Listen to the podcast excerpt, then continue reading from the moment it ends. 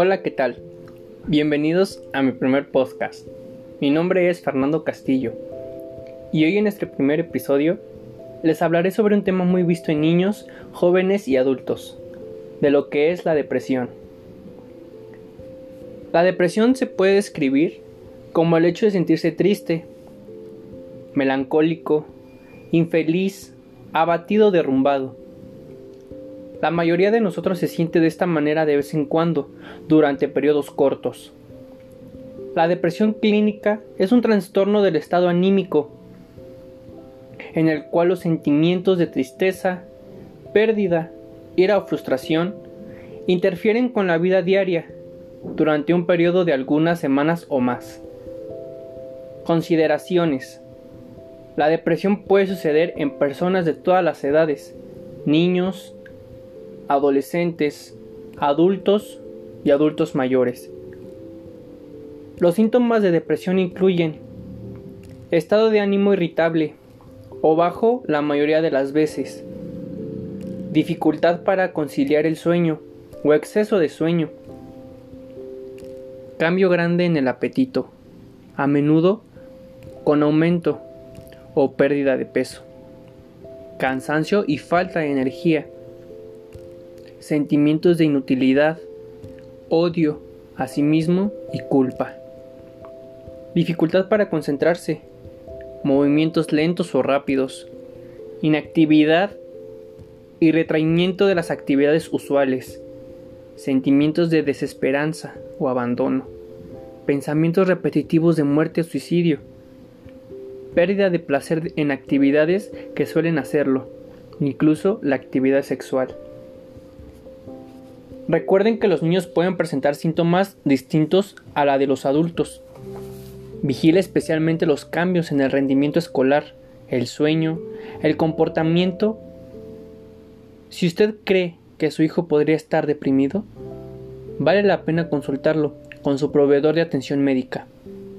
Su proveedor puede ayudarle a aprender más sobre cómo ayudar a su hijo si padece depresión. Algunos de los síntomas de depresión en los niños puede ser apatía, irritabilidad y tristeza persistente. Los tipos principales de depresión incluyen depresión mayor y trastorno depresivo persistente. ¿En qué consiste depresión mayor? Sucede cuando los sentimientos de tristeza, pérdida, ira o frustración interfieren con la vida diaria de por semanas, o periodos más largos de tiempo. El consiste trastorno depresivo persistente. Se trata de un estado de ánimo depresivo que dura dos años. A lo largo de ese periodo de tiempo, puede tener momentos de depresión mayor junto con épocas en las que los síntomas son menos graves. Otras formas comunes de depresión incluyen depresión postparto, Muchas mujeres sienten algo deprimidas después de tener un bebé, pero la verdadera depresión postparto es más grave e incluye los síntomas de depresión mayor. Trastorno disfórico premenstrual. Síntomas depresivos que ocurren una semana antes de la menstruación y desaparecen después de la menstruación. También existe trastorno afectivo estacional ocurre con mayor frecuencia durante las estaciones de otoño e invierno y desaparece durante la primavera y el verano, muy probablemente debido a la falta de luz solar. Depresión mayor con características psicóticas. Sucede cuando una persona puede de depresión con una falta de contacto con la realidad. Psicosis. El trastorno bipolar Sucede cuando la depresión se alterna con manía, conocido previamente como maníaco-depresión. La depresión es uno de los síntomas de trastorno bipolar, pero este tipo de enfermedad mental es distinto. ¿Cuáles son sus causas?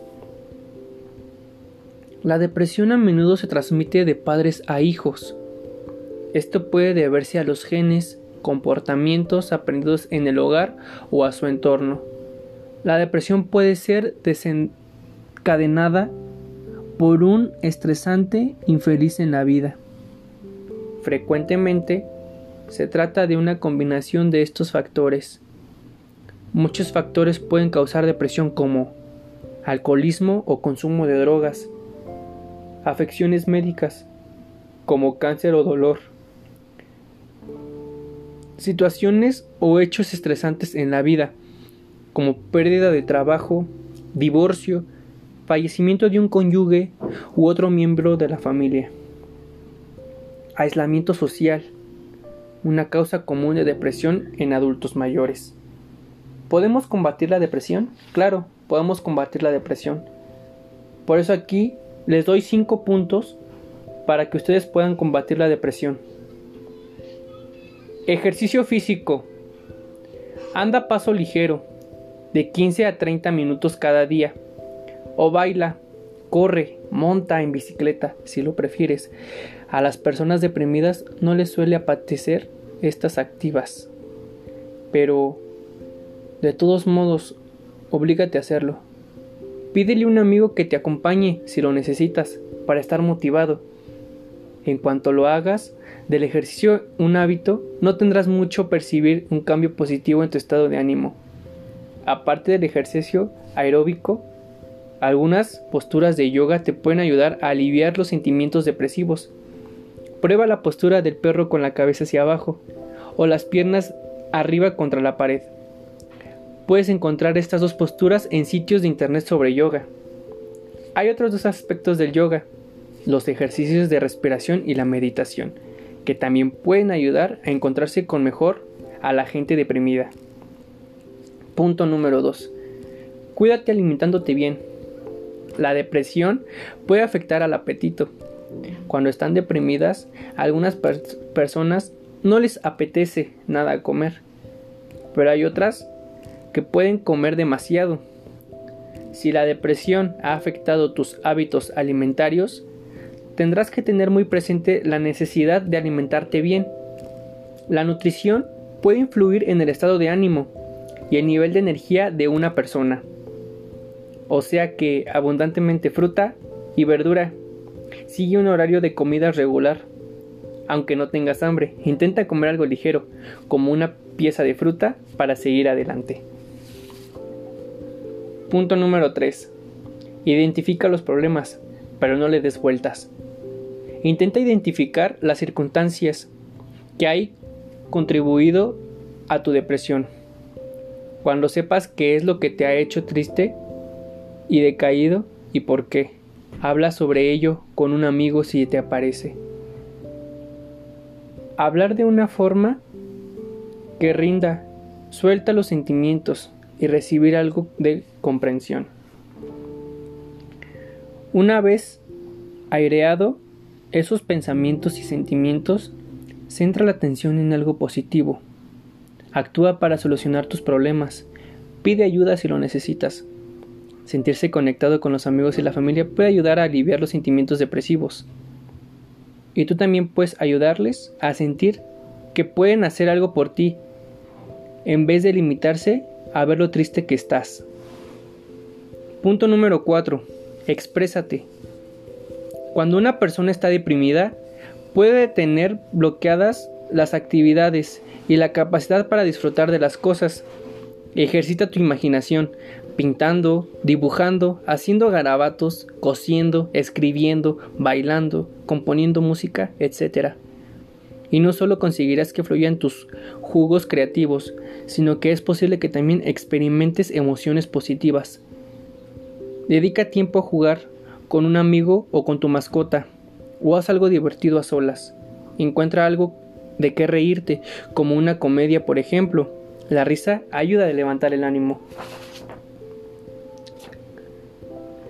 Punto número 5. Intenta fijarte en el lado positivo de las cosas. La depresión repercute sobre los pensamientos de las personas, haciendo que todo parezca negro, desastroso, triste y negativo.